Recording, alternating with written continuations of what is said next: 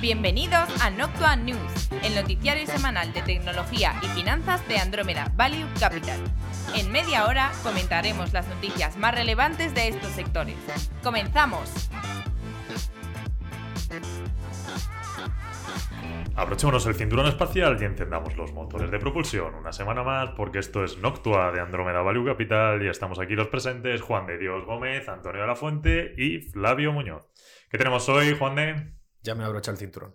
Bien, muy importante. bueno, tenemos. Actualizamos sobre el impeachment, Brexit y la guerra comercial. Acaban con la regulación relacionada con la distribución de películas y se estrena The Irishman. Tenemos además nominaciones de Game Awards de este año y hablamos sobre fans, streaming de música, consolidación del sector de pues, Uber, scooters y demás, y algo de ciberseguridad como siempre. Eso que nos falte. Mercados. Tenemos el impeachment, eh, en donde continúan las declaraciones en el Congreso de Estados Unidos. Por otro lado, cruzando el charco el Brexit, eh, con el debate que, hemos tenido esta semana. Eh, según las encuestas, Boris Johnson ganó con poca ventaja a, Jeremy Corbyn. Y por otro lado, el trade war entre China y Estados Unidos, que se retrasa la firma del acuerdo parcial denominado fase 1. Al final, ¿qué fecha está puesto el debate del Brexit? Que la verdad es que la parte de Inglaterra yo estoy, estoy vosotros más pendientes de ese lado. Eh, ese será en diciembre, ¿no? Bueno, debate, la elección como tal. Bueno, las elecciones. La, votación. Eh, yo juraría que era el 12 de diciembre. 12 de diciembre. Juraría. Vale, vale, vale. Porque creo que lo comentamos y que, que era la primera vez en la bueno, Ah, sí, que iban a diciembre, ¿no? Que se iban las elecciones a diciembre con el tema del clima, del tiempo y, lo que podía ocurrir eh, en cuanto a la participación, fundamentalmente. una votación previa a la Navidad. Y bueno, la parte de Trade War, eso pues eh, es que es un poco más de lo mismo. Es decir, llevamos semanas con lo de la broma aquí entre nosotros, que es el día de la marmota. Pero realmente es así, es decir, no cabe esperar. Estos procesos siempre se alargan de, esta manera, es un tira de afloja, entonces es normal. Y creo que no hay que tomar en serio que este año se vaya a resolver nada, es algo que se extenderá a 2020 y seguiremos así. Y uno se echará un paso adelante, dos atrás, luego cambiará un poco la tónica, serán dos, dos hacia adelante y uno atrás. Y mientras tanto China intentando cortar lazos de dependencia con Estados Unidos y levantando recursos por su otro lado. bueno, ya sabemos, una especie de, guerra. A largo plazo, eh, esto es a largo plazo. Ya. Me molesta mucho, tío, el término siempre utilizan de lo de cuando esto lo asocian con lo de la parte tecnológica y empiezan con la batalla tecnológica. O sea, es como demasiado bipolar, como si el mundo tuviese que en realidad es bastante deprimente de cara al mundo porque es mucho más interesante que toda la tecnología avance de manera general, porque es lo que nos hace avanzar como especie, ¿no? La idea de dos, dos partidarios de tecnologías enfrentadas, como si uno tuviese que ganar a la otra y tal. Sí, sobre todo porque en esa bipolaridad eh, a nivel de localización, más que nada, ¿dónde se queda Europa? Sí, Europa se queda en término medio. De hecho, la semana pasada dijimos lo de los comentarios de Angela Merkel, de que Europa estaba desde un ámbito digital más retrasado y que había que apostar por una solución cloud desarrollada aquí internamente y tal, lo cual es prácticamente un imposible a día de hoy. Eh, incluso si se intentase financiar públicamente, pues sería arrojar dinero por la alcantarilla. Una idea bastante mala. De hecho, nosotros, como el lado occidental, debemos estar más apoyados por, por eh, con Estados Unidos, vamos, ir de la mano y que, que lo que se está haciendo, pero por las propias dinámicas te llevan a ello. Y Un momento, Flavio, ¿tú por qué dices que, o sea, dices que solo se centra en el ámbito tecnológico? No, digo que lo de la guerra comercial enseguida está ligado a la parte eh, más tecnológica. De hecho, muchas veces, vamos, es lo que llevamos varios meses, eh, enseguida con el, con el baneo a Huawei. Yo creo que nos centramos en la parte tecnológica porque es, digamos, la más interesante y la que está todavía por formar pero hay muchos más espectros, como desde el punto de vista de agricultura y tal, que nosotros no comentamos tanto, pero que también son importantes. Sí, bueno, sí, ahí ha habido, vamos, si esta historia casi que empezó con el tema de los aranceles al acero. Sí, sí, cierto, sí, con la parte de agricultura también, la soja. Que, fue una fiesta auténtica con aquello. Sí, sí, lo digo un poco más eh, por nuestra perspectiva de lo que vemos más, más a menudo, pero sí, eh, totalmente cierto. Media. Vamos con cine. Eh, la película más vista de la semana, nuestro famoso redoble de tambores. ¿Alguna idea? ¿Alguna... ya sabemos cuál es. No, me genere ni incertidumbre. Le Mans 66. Es más, si quieres te adivino la semana que viene. Oye, una pregunta. ¿La habéis visto? Eh, no, tío. Mi hermano fue y dice que es muy chula, recomendable. Incluso para aquellos que no sean amantes de la automoción. Eh, automoción, ¿no? los actores son buenos. Sí, sí, sí. Yo, eh, a mí me gustaría verla, ¿eh? O sea que eh, sí, si tengo, si tengo oportunidad algún fin de semana de esto. Como sí, siempre damos intentaré. una pequeña pista sobre si nos ha gustado o no, yo creo que es bueno. Una pequeña pista, a veces de- decimos directamente, es un truño. Y al final muere el Pokémon rosa, ¿no? Frozen 2. Eh, mira, justo te iba a decir, digo, ¿sabes cuál es la película? Ya te lo digo, la, te- la película más taquilla de la semana que viene. Hola, aprovecho este minuto para agradecer a Andrómeda Value Capital, el fondo de inversión líder en tecnología, el hacer posible este podcast. Andrómeda Value Capital es un fondo de inversión que cuenta con la máxima valoración Morningstar, ha sido reconocido en medios de prestigio, invierte mayoritariamente en empresas tecnológicas en Estados Unidos, no tiene compromiso de permanencia y el importe mínimo para contratar es simbólico, de 10 euros. Si estás pensando en invertir a largo plazo, contacta con Andrómeda Value Capital por email en info@andromedavaluecapital.com. Andrómeda Value Capital, análisis de datos para la inversión inteligente. Frozen 2. Of course. Hombre, creo que ya le estimaban 100 millones de venta en Estados Unidos en la apertura el fin de semana, o sea que estos se van a 700, 800 millones. Bueno, sí, 700 por ahí andará. Vamos con el DOJ, que acaba con la regulación de la distribución de películas en Estados Unidos. Eh, propone acabar con lo que la- llamaban el Paramount Decree, que viene de los años 70 y que prohibía a los estudios de cine ser, dueños de cines. Es decir, pues, por ejemplo, pongámonos en el caso de la Paramount o de Universal, esta- estas productoras eh, no podían ser las dueñas de los cines. Eh, según el jefe de la American Bar Association, que se llama Macan Del Harin, estas leyes no sirven, no sirven a día de hoy al interés público, dado que bueno, eh, la situación ha cambiado eh, drásticamente de, cómo estaba en los años 70, sobre todo con la llegada del streaming. Y en particular estas leyes pues limitaban la reserva en bloque, que supone vender múltiples películas como un paquete en lugar de hacerlo por separado, lo que también se llama el comercio por circuito, donde los estudios tienen un contrato con todos los cines eh, en un solo circuito, es decir, te van a meter todas las películas eh, de esa productora y el cine se las tiene que traer. Y también las prohibiciones de estar Te clavan un documental en el cine. que nadie quiere ver. Sí, no, es, es así.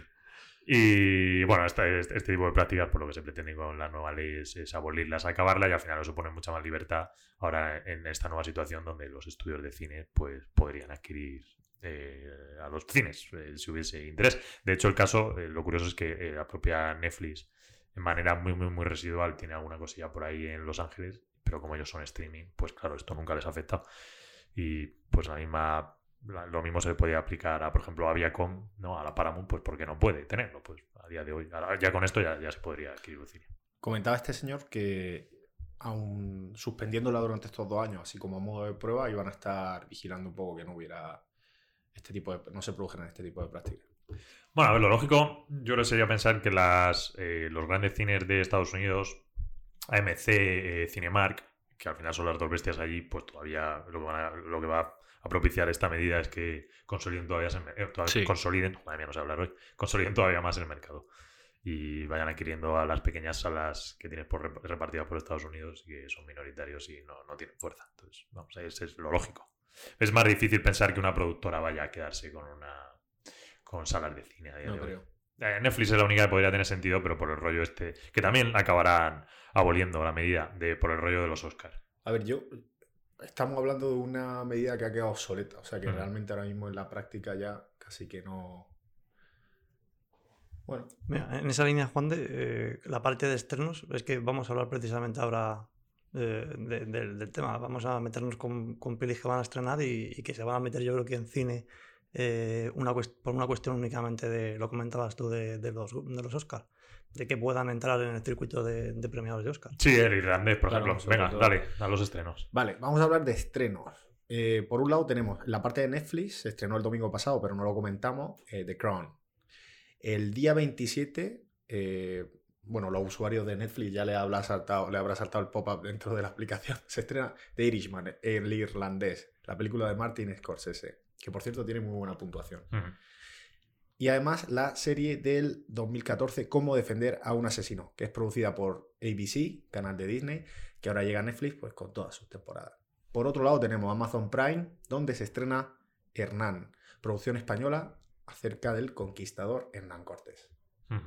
Claro, y en el caso de, Irisma- de Irishman, como decimos, pues Netflix se ha visto obligada a proyectarla en algunos cines pequeños, nada de la gran pantalla, porque ellos tampoco tienen interés, pero de cara a poder ir a los Oscars, porque si la lanzaban directamente a Netflix sin pasar por cine, pues la película, pese a que tuviese unas calificaciones fantásticas y le estén, la estén precalificando, o ya algún, algún usuario que ha tenido, bueno, críticos que han tenido la capacidad de verla eh, en la antesala eh, como obra maestra, pues claro, es una pena si te va a Netflix no le dan los Oscars y bueno, ya sabemos cómo funciona todavía el mundo con lo de los Oscars. Es casi un anacronismo. El, el tema ya pasó con Roma. Igual, es lo cual, mismo, es lo es la mismo. misma. Sí, sí, sí, es lo mismo. The King, que la estrenó Netflix hace poco, también estuvo en el Festival de Venecia y tuvieron que pasarla por, por salas porque quieren igual que vaya a los Oscars. Claro, y además era curioso escuchar a la, a la otra parte, a la de a la Asociación de, de- de Cines, diciendo que, que, claro, porque como les marcaba Netflix eh, el mínimo, como creo que era como 10 días o una... O sea, que para ellos no les salía a cuenta. Sí, la pantalla es como 10 días, porque de hecho, mira, el irlandés la estrenaron la semana pasada, y, o sea, y sale el 27, la semana pasada que era Eh, 15 o algo así. La estrenaron en salas y sale el 27 del mismo mes en, en Netflix, o sea, es una pantalla nana. Claro, entonces eh, prácticamente no les, no, no les salía cuenta entre que lo distribuían en, en muy poquitos cines y que era muy poco tiempo, que casi que no les salía cuenta a ellos como, como eh, o sea, a nivel de, de propia amortización del este. o sea, es que no les salía cuenta al este. Al final lo que pasa es que creo que comentaban que les incluían unos paquetes donde eh, Netflix les ofertaba un bloque entero y se veían obligados a tener a poder optar. O sea, tener que jugar con esas condiciones para poder optar al resto que, va, que Claro. pudiesen salir. Claro, es un poco lo que hemos dicho antes, de que te hacen todo el paquete de la productora. Tal cual. ¿Cómo se defendían, bueno, sobre todo los Oscars, para a la hora de incluir este tipo de películas que en su mayoría no pasan por, por el cine, por la sala de cine, sino que van directamente al consumidor a través de streaming? Y son películas buenas. ¿Cómo se defendían? Porque es lo que decía antes, ¿no? Esto es un anacronismo. O sea, es- tú estás produciendo contenido que es realmente bueno y por una regla del pasado no la... Sí. No, es que no, no he escuchado yo, no sé si No, vosotros yo la justificación- que argumentaban, porque supongo que ellos tendrán también sus razones para no... Pero la justificación que te dan es que los directores eh, tienen, porque al final los Oscars vienen por la parte de los propios directores. eh, Es decir, el premio de la academia es de actores de y de directores. Directores. Entonces te decían que el modelo de experimentar el contenido audiovisual debería ser en gran pantalla, que es el sistema tradicional, y no en pequeña pantalla.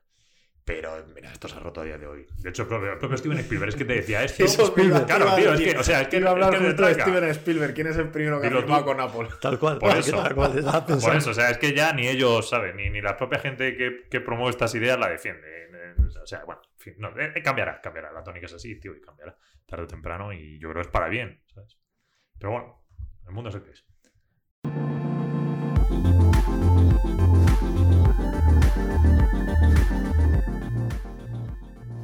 El juego más vendido de la semana ha sido Pokémon Espada y Escudo, seguido de Star Wars. No sé si alguno ha jugado ya. Eh, bueno, a Pokémon no y yo al Star Wars sí, sí le estoy dando. Le está dando duro. No, un poquillo, nada, tampoco jugar. Es, es, eh, es ¿Qué un buen juego. Eh, me está gustando, me está gustando. Tiene, a ver, me está gustando, tiene alguna pequeña cosa que denota la situación en la que está Electronic Arts. Porque, bueno, lo digo rápidamente. El ¿Más que estudio- Sekiro o no? no, me, me gustó más Sekiro. A ver, tiene, o sea, tiene cosas muy buenas Star Wars, ¿eh? Eh, pero pasan dos cosillas, una cosilla, intentar resumir lo que es eh, Respawn, que es el estudio que pertenece a Electronic Arts y el que te ha desarrollado el Un juego. momento, ¿tenemos que poner spoiler alert o no? No, no, no, no, no, no, no, no, si es a nivel, no, es a nivel Vale, vale. interno. Va y de se la muere- y se muere Ah, no, malo. no, lo no, decía no. a modo, oye, no, que no se nos vaya el pistón. Escucha, que llevo dos horas en el juego, o sea, spoiler pocos. Eh, no, lo que pasa es que Respawn, que es eh, el estudio que te ha desarrollado Star Wars, eh, desarrollaron a principio del año eh, Apex Legends. Apex estaba hecho con el motor gráfico de Valve. Eh, Star Wars está hecho con Unreal Engine 4. Ujú. Pero el motor gráfico que se suele utilizar dentro de Electronic Arts es el de eh, Frostbite. ¿Qué ha pasado? Que Frostbite se utiliza para FIFA y los Battlefield, pero a principio de año eh, la propia compañía, eh, el juego de Anthem, que te lo hizo BioWare, utilizaron eh, este motor gráfico, el de, de Electronic Arts, ¿vale? El de BioWare. ¿Qué pasó? El juego es un desastre porque es un motor gráfico bastante complejo.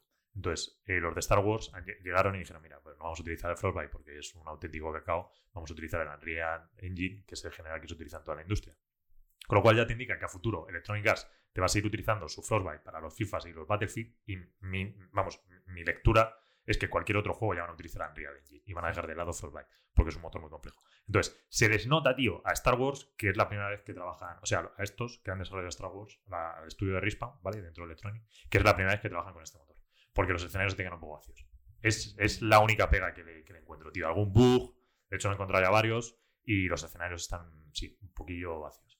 Un, un bug es un error, Sí, es un error de. sí, pero como que.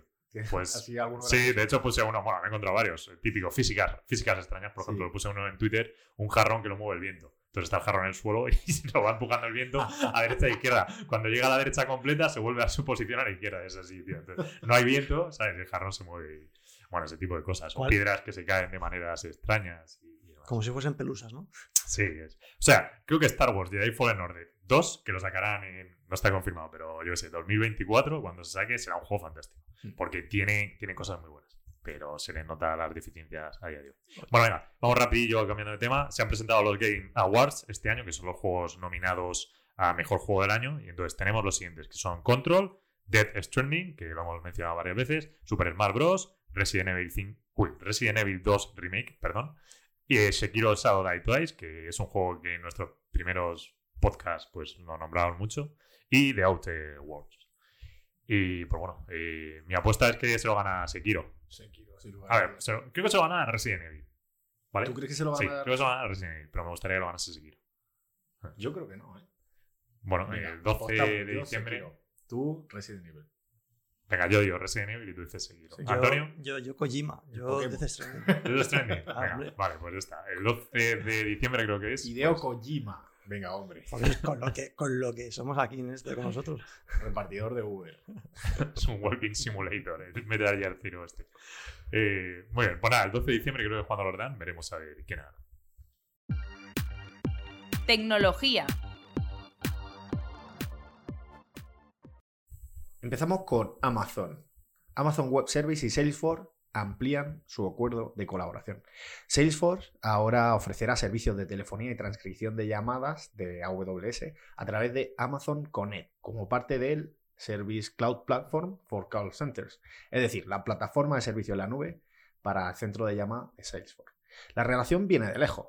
Anteriormente había firmado un acuerdo de servicio de infraestructura de 400 millones de dólares en 2016 y otro acuerdo para expandir la integración de datos el año pasado. Patrick Beeris, el presidente de gestión de productos de Salesforce dentro de la vertical Service Cloud, comentaba, tenemos un acuerdo de colaboración estratégico con AWS. Este acuerdo permitirá a los clientes comprar Amazon Connect a través de Salesforce. De esta forma, el servicio vendrá preintegrado y out of the box, que es una forma para decir que estará listo ju- justo cuando abra el programa. Y bueno, este, esto estará listo para proporcionar una transcripción completa de la llamada y, por supuesto, la grabación real de la misma. Y siguiendo con Amazon, que planea cambiar el nombre de PillPack, eh, traducción como pack de pastillas al español, que pasa a llamarse Amazon Pharmacy, un nombre pues mucho más lógico. PillPack es una farmacia en línea que Amazon compró el año pasado. El rebranding quedaría de la siguiente manera. El negocio anteriormente conocido como PillPack, una compañía de Amazon, ahora se conocerá como PillPack by Amazon Pharmacy e incluirá la marca de Amazon Pharmacy en su logotipo y en materiales impresos. El CEO de PillPack, eh, TJ Parker, eh, fue ascendido recientemente a vicepresidente de Amazon. Y expertos en la industria apuntan que el cambio de la marca implica que Amazon tiene una gran, gran ambición dentro de esta industria que va más allá del producto que ofrece PillPack y podría llegar tanto a, como a dispensar todo tipo de medicamentos como a convertirse en un marketplace de farmacias e incluir farmacias en sus nuevos supermercados y en Whole Foods. De hecho, lo lógico, me atrevo a decir, es que el PillPack by Amazon Pharmacy en un año y algo ya se quede como Amazon Pharmacy y todo mucho más limpio ya está. De hecho, esto viene, por un lado tenemos la iniciativa que comentamos ya aquí de Amazon eCare, creo que se llama, o Amazon Care, que estaba relacionado tangencialmente con esto para cubrir servicios de, de asistencia sanitaria y demás a su empleado, que probablemente lo, lo irá ampliando. Sí, el partner que se hizo con JP Morgan. Y por otro lado, Mm. El partner, que son distintos, ¿eh? El partner con JP Morgan y con Berkshire Hathaway. Sí, Amazon te está cogiendo la vertical de salud y se quiere meter ahí. También Sí, hay sí. que verlo desde la perspectiva que el negocio de la farmacia en Estados Unidos no está regulado, regulado de la misma forma que aquí en España. Eso es. Eh, allí hay, vas a un supermercado y tienes a CV, creo que era CVC o CVS. CVS. CVS y te dispensa allí los medicamentos que Sí, necesitas. o Walgreens. Igual. Exactamente. Em, pues continuando con Amazon, va a ofrecer una aplicación de música gratuita y con publicidad llamada Amazon Music para todos aquellos usuarios que no sean Prime y que usen iOS, Android y Fire TV. Se va a poder acceder al servicio eh, que tiene miles de canciones, listas de reproducción y estaciones favoritas para todos aquellos clientes de Estados Unidos, Reino Unido y Alemania, sin necesidad de una suscripción y sin necesidad de tarjeta de crédito. Con anterioridad, la compañía solo ofrecía esta versión con publicidad a aquellos que utilizaban los altavoces Echo y, otros dispositivos como Alexa. La compañía también ofrece una suscripción de cuatro meses sin publicidad para su oferta de Amazon Music Unlimited eh, durante cuatro meses por 0,99, que son eh, 9,99 después de, de la oferta. Nos movemos a Alphabet. La Corte Suprema escuchará la apelación que ha presentado Google dentro de la demanda de derechos de autor con Oracle. La batalla legal cumple casi una década. Oracle demandó a Google en 2010 argumentando que el código utilizado, es decir, el lenguaje de programación Java de Oracle, eh, pues que Google había utilizado eh, para construir, digamos, Android, violaba la ley de derechos de autor. Google ganó los dos primeros casos en los tribunales inferiores, pero Oracle ganó una apelación ante el Tribunal de Apelaciones de los Estados Unidos y ha afirmado, y ha afirmado que Google debe pagar más de 9.000 millones por los daños. Según Google, el código utilizado era esencialmente funcional y no propietario, mientras que Oracle dice que el código es un producto creativo, como puede ser una obra literaria. Esta es la base de las argumentaciones de uno y otro. Sí, bueno, eh, sí, pues que la corte decida, la verdad es que es complicado. Llevan con Sí, esto es años. complicado. Sí, sí. Ah, Estos temas de propiedades intelectuales, la verdad es que siempre es una frontera, una frontera fina y depende de la legislación de cada país, así que Estados Unidos que aplique, pero vamos, que, que es un tema que llevan, llevan ya tiempo. ¿eh? Yo pensaba- llevan- sí, Ya, sí, yo sí, pensaba que esto ya estaba resuelto. Bueno, ¿Qué va, qué va? Nada, aquí pues, al final no es que uno apela, el otro apela y no ninguno da su brazo a torcer. Bueno, siguiendo con Google, ha dicho que limitará el tipo de datos que proporcionan los anu- anunciantes en su plataforma. No compartirá con los anunciantes los tipos de web que visitan sus usuarios. La medida es un intento de hacer que la compañía cumpla con las nuevas leyes de privacidad de la Unión Europea bajo el reglamento de la GDPR, la General, eh, bueno, la Protección General de Datos, vamos, lo voy a decir en inglés, pero mejor en español. Y los anunciantes seguirán viendo datos de ubicación y de los dispositivos. Dicen, el anuncio de Google es una importante declaración de intenciones y esperamos ver qué impacto práctico tendrá, perdón, qué impacto práctico tendrá en el modelo operativo de Google y en la industria en general. Y esto lo señalaba una portavoz de la Autoridad de Protección de Datos en el Reino Unido. Y también, siguiendo con Google, eh, anuncia la adquisición de, de Cloud Sample. Cloud Sample es una de las plataformas líderes para permitir a los clientes ejecutar cargas de trabajo de VMware en la nube. La adquisición ayuda a la compañía a acelerar las integraciones y a mejorar el soporte para aquellos que quieran migrar sus flujos de trabajo a VMware, que es un sistema de software popular utilizado, en una variedad de aplicaciones comerciales como ERPs y CRMs, bases de datos, máquinas virtuales, etc. Y citando a Rich Sanfi, que es vicepresidente de Ingeniería de Google, creemos en un mundo de nubes y múltiples y continuaremos brindando opciones para que nuestros clientes usen la mejor tecnología en su viaje a la nube. Nos movemos ahora a Facebook, que está desarrollando una aplicación para crear memes llamada Whale y que fue desarrollada por NPE. ¿Qué es un meme? Para aquellos que no escuchen y no lo sepan. El término meme se utiliza para describir una idea, concepto, una expresión o pensamiento, eh, manifestándolo en cualquier tipo de medio virtual, vídeo, audio, imágenes o una mezcla de ellos. ¿no? Eh, un tipo de elaboración multimedia que se multiplica, digámoslo así, en Internet y se envía pues, de persona a persona hasta que alcanza difusión amplia o viralidad. La nueva aplicación, esta que llamamos Whale, que hasta ahora solo está disponible a través de la tienda de aplicaciones de Apple en Canadá, permite al usuario editar imágenes agregando texto, pegatinas para crear memes que luego pueden pues, compartir públicamente. Esta es la tercera aplicación del equipo NPE de Facebook que se ha, bueno, que han estado probando en Canadá. Se une a AUX, que la comentamos en el podcast pasado, que es una aplicación de escucha de música de- para escuchar música de forma, entre comillas, social, y BAMP, que es una aplicación de chat. La verdad es que la parte de NPE de Facebook es súper interesante, tío. Mucho más interesante que Libra. Sí, eh, sí, creo que hace poco, no sé cómo, di con una web donde recogían con fecha y más o menos una pequeña descripción, los proyectos en los que se habían metido lo que antes era este departamento, aunque no le pusieron nombre, le pusieron este nombre a principios de año, creo, el de NPE. Y bueno, la lista era amplia. Sí, sí, prueban, prueban muchas cosas. Alguna funcionará, tío, el modelo Venture Capital. Hacen muchas apps y pues oye, lo mismo alguna funciona masivamente. Y siguiendo con Facebook, que lanza un nuevo tipo de anuncio dentro de las búsquedas. Es decir, Facebook, eh, estamos hablando ahora mismo de la app o formato web, en las búsquedas arriba, en la pestañita donde escribes, pues ahora lo que te permite Facebook es que ahí se puedan meter anuncios. Entonces, tú haces una búsqueda de algo que quieres, igual que te hace Google y que Amazon también lo empezó a hacer hace poco, pues te aparece en las búsquedas, te hacen el target. Es una nueva manera de sacarle más ingresos a la plataforma. También podemos comentar que NBC ha sacado un nuevo anuncio Bueno, dilo, ya que explícalo, explícalo. donde te ponen, estás viendo un partido de Djokovic y te ponen un código QR con instrucciones en el que ponen abre tu cámara, escanea el código y compra. Eso es la cosa más fea ha hecho en publicidad. Un poco feo, sí. Te quitan, te, te cortan las rodillas de Djokovic cuando estás jugando al tenis. Me, me, sí. a la rodilla. Además que te obligan a hacerte una acción proactiva en un momento que es totalmente pasivo, que es estar viendo la televisión tirado en el sofá de tu casa. Entonces, saca el móvil, apunta el código QR, compra el No, producto, reza para que funcione, reza para que funcione. Estaba muy orgulloso. Para que no cambie de plano, justo. Sí, esto también. Nos movemos a Spotify. Eh, Spotify creará las listas de reproducción eh, para viajes por ti. Eh, esto es una nueva funcionalidad que ha sacado Spotify llamada Soundtrack Your Ride, cuyo objetivo es crear listas de reproducción basadas en el historial de escucha del usuario y algunas respuestas a preguntas. Un poco- vamos a contar un poquito así el proceso de manera sencilla. Primero, los usuarios meten sus puntos de inicio y fin de viaje. A continuación, Spotify calcula la duración del viaje usando Google Maps. Aquí recordamos que Spotify y Google tienen un acuerdo de colaboración. Luego Spotify hace varias preguntas, incluidas cuántas personas hay en el automóvil, qué tipo de automóvil, el vive del viaje. Y a partir de toda esta información que ha recopilado, crea una lista de reproducción eh, que durará pues lo que dure el viaje. Una, una apunte, lo del, lo del vive, el vibe, es como el, el ambiente del viaje que quieran meterle o el, Que ¿no? el ambiente, el mood, Sí, es- qué sí, estado el te mood, encuentras. eso es. En Sí, inglés es es en plan, el mood. Somos cinco mood, y hay cuatro vibe. deprimidos aquí. Te voy a poner un.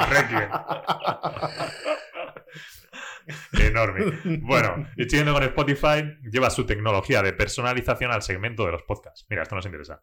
Da su primer paso hacia recomendaciones personalizadas de podcast con el lanzamiento oficial de una lista de reproducción que llaman Your Daily Podcast.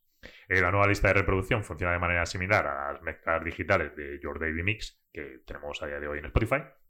Y pues crea una lista personalizada diaria de podcasts que los usuarios pueden escuchar según el historial de reproducción de los podcasts que tengan.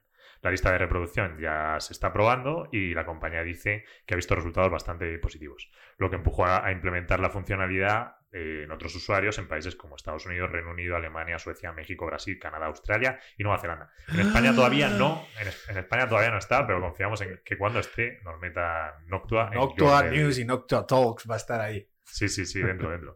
Y bueno, relacionado con este tema que vamos a comentar, bueno, relacionado con, la, con el tema de, de streaming de música, Apple ha lanzado Apple Music for Business para llevar música a las tiendas retail. Bueno, esto ya lo hace Spotify, así que lo han copiado. Es, es lo mismo. Es eh, montar tu lista de reproducción, tengo una tienda de ropa y pues que esté sonando conforme yo- lo que yo vendo que es ropa, por ejemplo. Está muy bien, creo que lo están probando ahora, en- lo van a empezar a probar en Harrods y les deja un poco personalizar según el ambiente que quieren poner. andar en un en Como un, nos ponen ahí, Noctua, Noctua News. Eh, bueno, vamos a movernos a TikTok. Eh, ByteDance, el propietario de TikTok, la app de vídeos cortos que se ha hecho viral recientemente y que hemos comentado ampliamente en el podcast, planea lanzar un servicio de streaming de música. Por eso decíamos lo de streaming antes.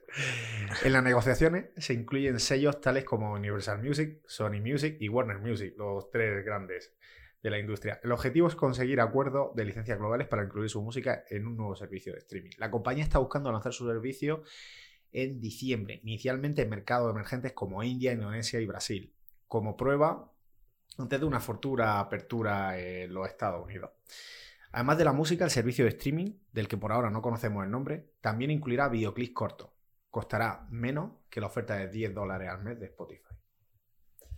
Y- Es que ponen, ¿cómo es la, la frase esta? de Ponen un circo y te crecen los enanos. Eh, sí, algo así. Estos así. pobres. Bueno, el servicio de streaming de música se ha vuelto muy competitivo. Vamos con PayPal, que compra Honey, un agregador de descuentos online que se suele integrar como add-on dentro del buscador o también como app.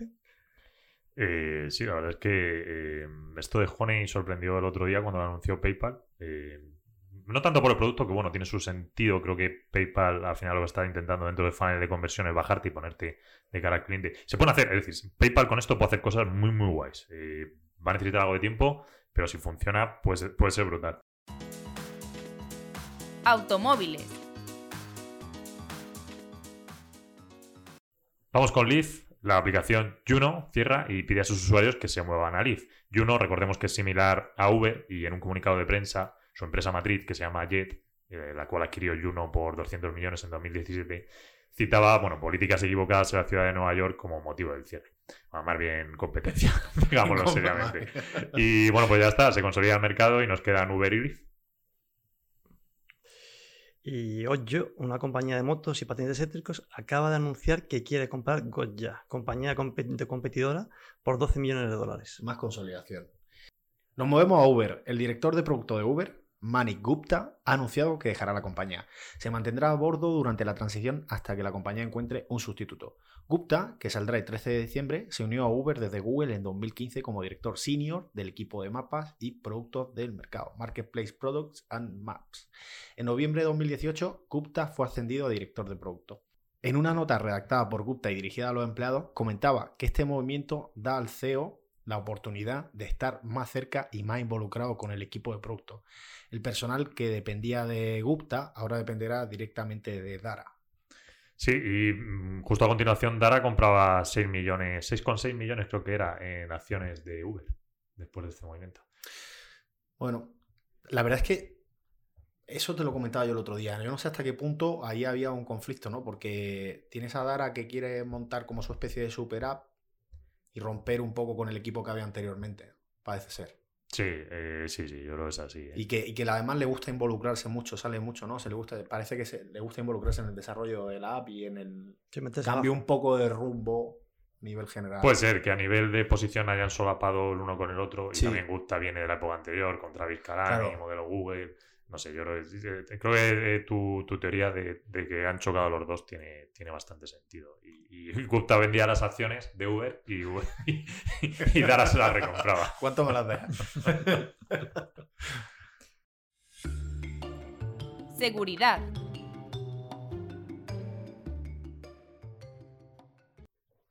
El fin de semana pasado, en la ciudad china de Chengdu, eh, se realizó una competición de, de Zero Days en la que suelen participar diferentes, eh, pues diferentes eh, asociaciones o, grupos eh, con idea de, conseguir un premio al que consiga reventar más cosas, básicamente. Dentro de esto, la gente de 360 Vulcan pues consiguió lograr el mayor número de brechas pues en cosas como Safari, Adobe, Chrome, Microsoft Edge y bueno, eh, básicamente según iban reventándolo, a, continuación aparecían otros grupos que también lo hacían, lo conseguían, solo que de manera distinta. Sí, eh, la verdad es que muy divertido, lo cual te dice que básicamente hay una regla, tío, en seguridad que es, mira, cualquier aplicación con cuestión de tiempo le vas a encontrar un punto. Todos los ordenadores están rotos, todos. Entonces, eh, si atraes a los mejores grupos de seguridad, grupos de hacking, bueno, como queramos O en realidad es ethical hacking lo que estaban haciendo. Y les das tiempo y tal, pues te, te pasa, te encuentran el fallo y te entran. Y era muy divertido porque veías Safari como uno lo rompía de una manera y pasaban tres horas y otro grupo te lo rompía de otra manera. Y bueno, pues conseguían entrar en, el Safari, cambiar código, hacer un poco lo que. Sí. Bueno, es decir, las, las, las, las brechas eran distintas. ¿no? Lo, lo que hemos dicho muchas veces, que nadie ponga la, te ponga la mirilla eh, en este, Sí, en este ámbito. vamos a ver, si al final la ciberseguridad no es intentar bloquear lo- los ataques, porque es como dicen, el hacker tiene todo el tiempo del mundo para intentar atacarte. Es decir, el hacker puede fallar mil veces, pero con una que lo consiga te ha destrozado. Tú tienes que bloquear el 100% y eso es imposible. Entonces, si hay tiempo recursos, si se quiere, te, te- te van a hacer daño. El tema es poner todos los medios para que sea lo más difícil posible. Bueno, y otro tema de seguridad bastante curioso es que tras el lanzamiento de Disney Plus, centenares de cuentas han aparecido en lo que se llama la Dark Web para su, su venta, vamos. Lo curioso es que un número muy elevado, pues eran de la promoción a tres años. Entonces, básicamente, bueno, eh, esto fue el otro día salió la información, así que se me ocurrió mirar en la web, digo, a ver si están ahí. Estaban por todos lados, te la vendían por, por 3 dólares más o menos, eh, pagos en Bitcoin. Y, y, digo, vale, a ver qué tipo de plan te dan. Y el tipo de plan, tío, de todas eran 3 años. Entonces, está bastante claro que de los 10 millones que te decía Netflix que había conseguido, perdón, Disney, que había conseguido, pues si en la web se ha filtrado tanta que es a 3 años, habrá que inferir que muchas de las promociones, o sea, de las suscripciones que se han hecho son con el plan a tres años, que en realidad es el más, el menos lucrativo para, para Disney. En relación a lo de las cuentas y si eran de tres años o eran recientes, la suscripción y demás, es curioso porque Bob Igor, mm, es, yo creo que fue una de las pocas preguntas que no respondió en la última bueno, pues ya, ya la tiene respondida. Son tres años. Si omite la pregunta, ¿sabes? Si omite la respuesta será por algo, tío. Cuando el río suena. transparencia. Pero esto te lo voy a decir el año que viene. Cuando el río dentro suena. De tres años. Te lo digo dentro de tres años. Fíjate, fíjate, esta semana creo que lo lanzan en Nueva Zelanda y en no sé dónde. Que espérate, el lunes, tío, que te acuerdas que dijeron la semana pasada, no vamos a decir ningún dato de nuevos suscriptores. Como sean fuertes, seguro que el lunes te están poniendo. pues Disney en Nueva Zelanda consigue no sé cuánto. Que está bien, ¿eh? ojo, nosotros tenemos. Ojo, tenemos Disney en el fondo, ¿eh? O sea que atacamos siendo. siendo justos. No, que luego dicen, oye, tal, pero tenemos Disney eh, comprado, en el fondo. Y... Luego, luego, ponemos el disclaimer en plan. El fondo Andrómeda no da recomendaciones de compra o venta. Bueno, eso está, eso está. Pero bueno, o sea, que, que, justicia, tío. Hay que decir las cosas como son. Sí, sí. Y no sé qué iba a decir de esto de Disney, algo más. Eh... Ah, bueno, ¿cómo se ha hecho el hijacking este? Bueno, el hijacking. Dicen, vamos, a conseguirse las, conseguir las contraseñas de la gente. es la manera más sencilla del mundo. Una típica base de datos donde tú has puesto tu correo y tu contraseña, por ejemplo, pongamos la de Under Armour, que hackearon hace cosa de un año y había no sé cuántos millones había, 200 millones, 300 millones de usuarios y una gran mayoría americanos. Tu base, ahí está en tu base de datos, tu usuario y tu contraseña. Tú no la has cambiado, llegas. A, o sea, tú llegas a Disney Plus y pones el mismo usuario y la misma contraseña. Entonces, básicamente es coger, comprar en la web esa base de datos, pones un programita que te repita eh, copio contraseña, copio nombre de usuario. Así por 300, 300 millones de veces, que es un programa, vamos, es computación, fuerza de computación, no tiene más. Y pues un porcentaje que lo han mantenido, pues ya está. Coges y le coges la cuenta. Es igual, una vez tienes la cuenta, le cambias la contraseña y fuera para ti. Luego te vas a la web y te ha costado cero y la vendes por 3 dólares. Y beneficio de 3 dólares. ROI infinito. y ya está, bueno, sí que es así. O sea, este, este, tipo de cosas se suelen hacer así. Ni siquiera han utilizado phishing. De hecho, decía Disney Plus, nosotros no hemos encontrado ningún problema de seguridad. Tal. Bueno, lo mismo lo que no habéis encontrado es factor de doble autentificación en la cuenta, pero en fin. ¿Cómo, la, tiramos? ¿Cómo, la tiramos con cariño? Ay, Dios mío. Bueno, pues hasta aquí el podcast de esta semana, que está grabado, por cierto, el jueves 21. Sí, porque mañana no podemos, viernes, así que nos hemos adelantado. Por si se nos escapa alguna noticia. Por si se escapa, bueno, si se escapa algo gordo, pues como hemos hecho alguna otra vez, lo ponemos a la semana siguiente y, ya está. tampoco, tampoco suele acabarse el mundo. Bueno, un placer. Un gustazo, caballeros, como siempre, como cada semana. Un fuerte abrazo a todos. Un abrazo. Chao. Noctua News es una iniciativa de Andrómeda Value Capital que tiene como objetivo mantener informado a sus oyentes a través de una selección de las noticias más relevantes del mundo de la tecnología y las finanzas. Pueden contactar con Andrómeda Value Capital por email en info@andromedavaluecapital.com, en la página web www.andromedavaluecapital.com, en redes sociales y en el canal de Slack. El contenido de este podcast es informativo, no debe tomarse como asesoramiento en inversiones o como recomendación de compra o venta de acciones o productos financieros y no está dirigida a inversores o potenciales inversores en Andromeda Value Capital.